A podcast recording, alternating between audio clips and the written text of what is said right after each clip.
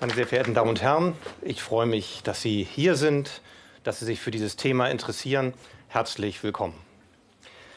Wie groß war der arabische Einfluss in Europa im Mittelalter? Es gibt Leute, die sagen, es gibt auch sogar einige wenige Wissenschaftler, die sagen, das Gerede vom arabischen Einfluss werde übertrieben.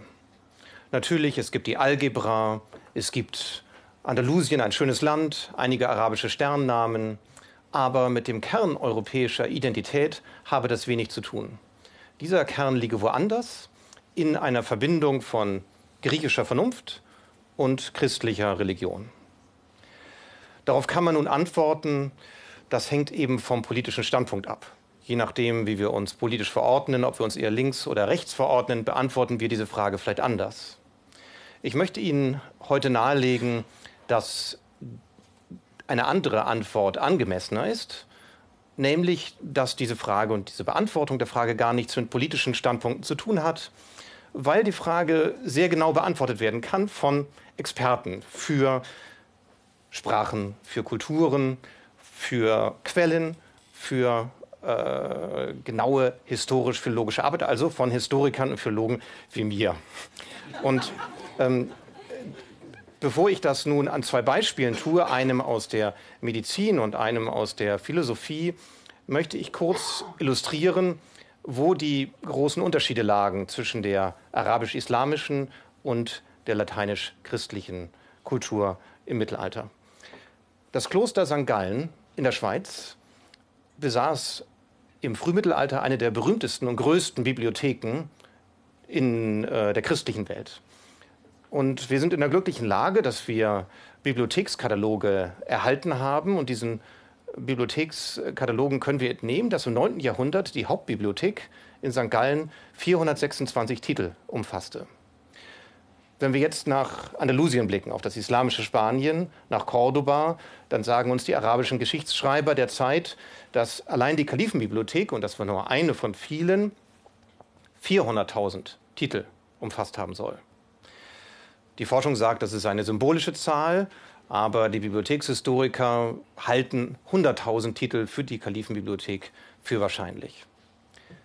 426 Titel und 100.000 Titel ist eine dramatische Differenz.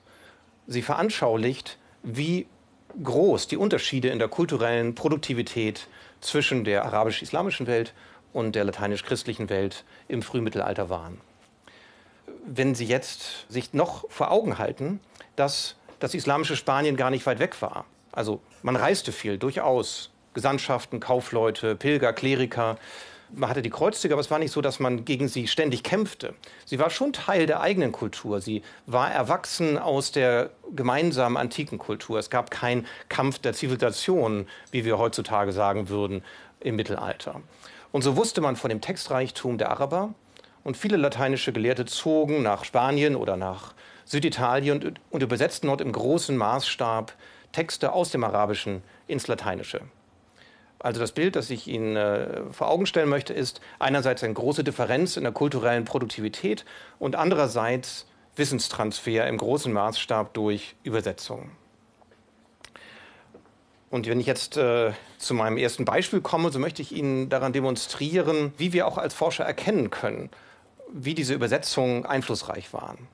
Das erste Beispiel stammt aus der Medizin, genauer gesagt aus der Arzneimittellehre, dem Apothekenwesen. Die arabischen Mediziner haben von den griechischen sehr viel übernommen. Und darüber hinaus waren sie auch Meister im Verfassen von Rezepten. Mit Rezept ist hier gemeint Medikamente, die aus mehreren Heilmitteln zusammengesetzt sind. Dazu muss man wissen, dass die hippokratische Medizin der Antike sehr stark auf einfachen, unzusammengesetzten Heilmitteln beruhte. Also man verabreichte Aloe oder so etwas. Wenn Sie aber mischen, hat das zwei große Vorteile. Sie können einerseits unerwünschte Nebenwirkungen verhindern oder lindern zumindest. Und andererseits haben Sie andere Möglichkeiten der Konservierung. Wenn Sie ein Heilmittel mischen auf Sirupbasis zum Beispiel, erhält der Sirup Zucker und mit Hilfe des Zuckers hat ein Apotheker ganz andere Möglichkeiten in seiner Apotheke äh, Medikamente vorzuhalten. Und wenn Sie auf das Mittelalter schauen, in den islamischen Raum, Da ist das Apothekenwesen, äh, fährt ein Boom, ja, eine, eine großartige Entwicklung.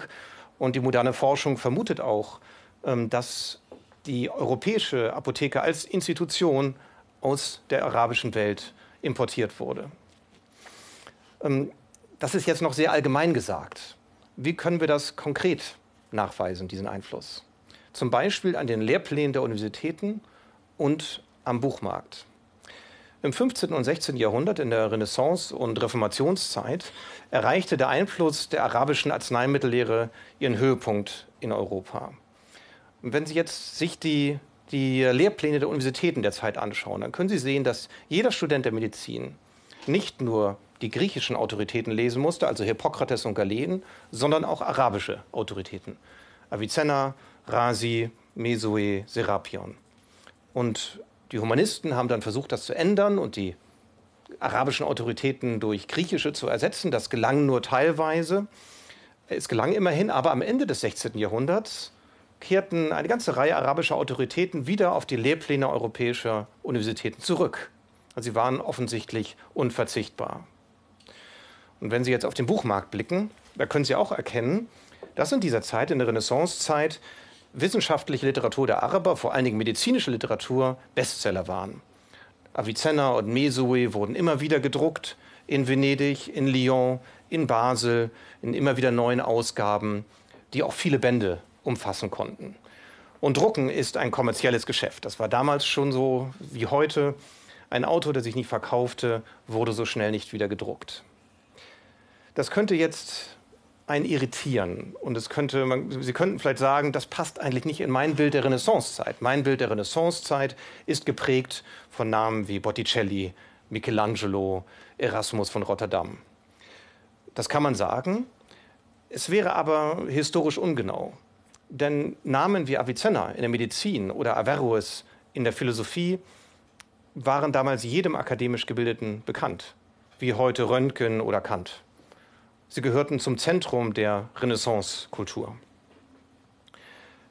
Ich komme jetzt zu meinem zweiten Beispiel aus der Philosophie. Dieses Beispiel stammt, äh, bezieht sich nicht auf eine ganze Disziplin, sondern auf eine einzelne Idee.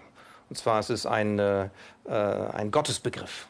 Und dieser Gottesbegriff ist ein philosophischer Gottesbegriff, stammt von dem schon erwähnten Avicenna, es ist ein Perser, äh, Ibn Sina, der auf Arabisch schrieb.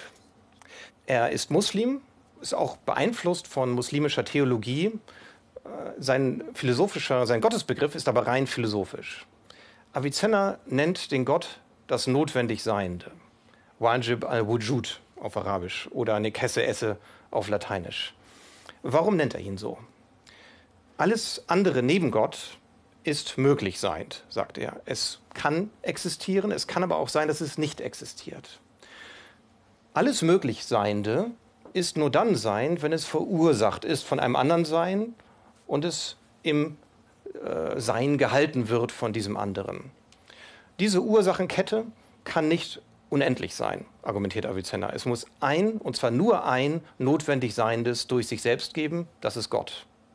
Gott ist notwendig sein durch sich selbst, weil es sein Wesen ist, zu sein dieser notwendig seiende Gott, aus dem strömt die Welt aus, seit ewigen Zeiten bis in ewige Zeiten.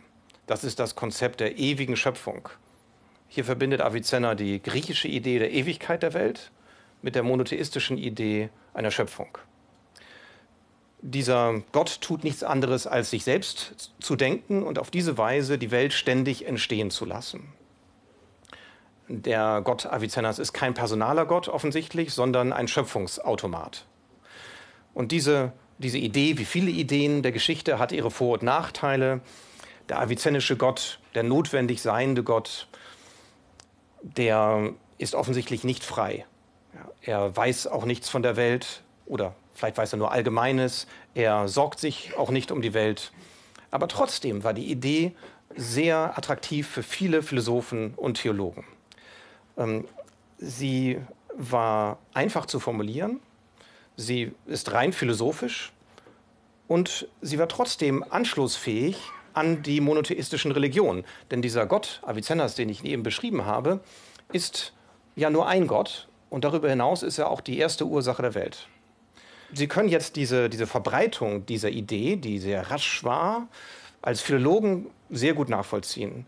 Und zwar an den Textspuren, an den Avicenna-Zitaten, an der Übernahme der Terminologie, wie zum Beispiel den Nick Hesse Esse. Und äh, Sie finden diese Idee bei sehr vielen Denkern, bei islamischen, christlichen, jüdischen, in ganz unterschiedlichen Regionen, Jahrhunderten und Kulturen. Einer von ihnen war Thomas von Aquin, der berühmte scholastische christliche Theologe des 13. Jahrhunderts, der später dann für die katholische Kirche eine ganz wichtige Autorität werden sollte bis heute.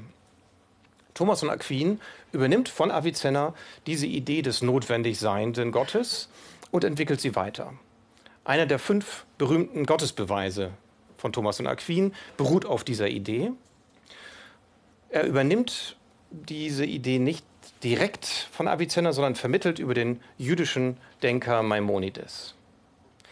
Ich habe dieses Beispiel des Thomas von Aquin ganz bewusst ausgewählt vor dem Hintergrund der eingangs erwähnten These, dass die Identität Europas aus der Verbindung von christlicher Religion und griechischer Vernunft bestehe.